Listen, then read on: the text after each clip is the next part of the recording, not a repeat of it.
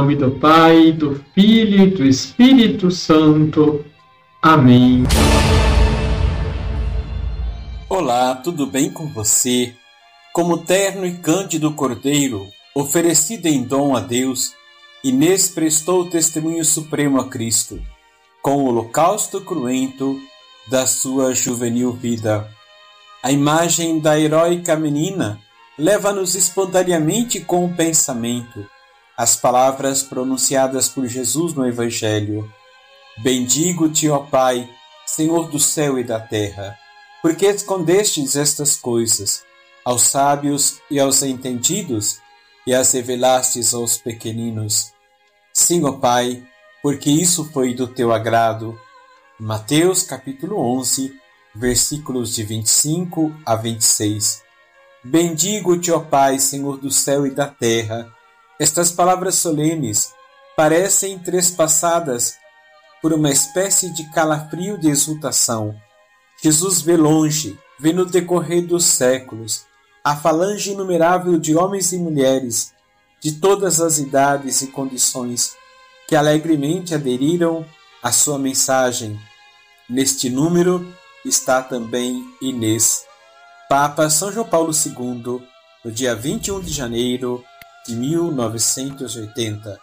Deixe o seu like, compartilhe. Liturgia, Liturgia diária. diária. Celebramos Santa Inês.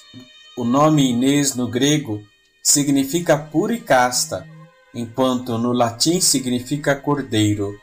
Geralmente ela é representada juntamente com um cordeiro. Santa Inês é padroeira dos jovens, das escoteiras, dos noivos e dos jardineiros. O seu martírio é datado em 21 de janeiro de 304, na época do imperador Diocleciano. Inês era uma adolescente de 12 a 13 anos, na época em que fora martirizada.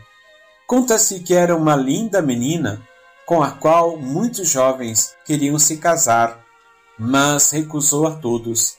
Inês tinha a intenção de preservar-se pura por causa de Cristo entre um de seus pretendentes, um filho de um oficial romano, a denunciou às autoridades por ser cristã. Santa Inês foi presa e confinada em uma casa de prostituição. Conta-se que um homem olhou para ela com desejo de possuí-la e perdeu a visão. Depois teve a sua visão restaurada por sua intercessão.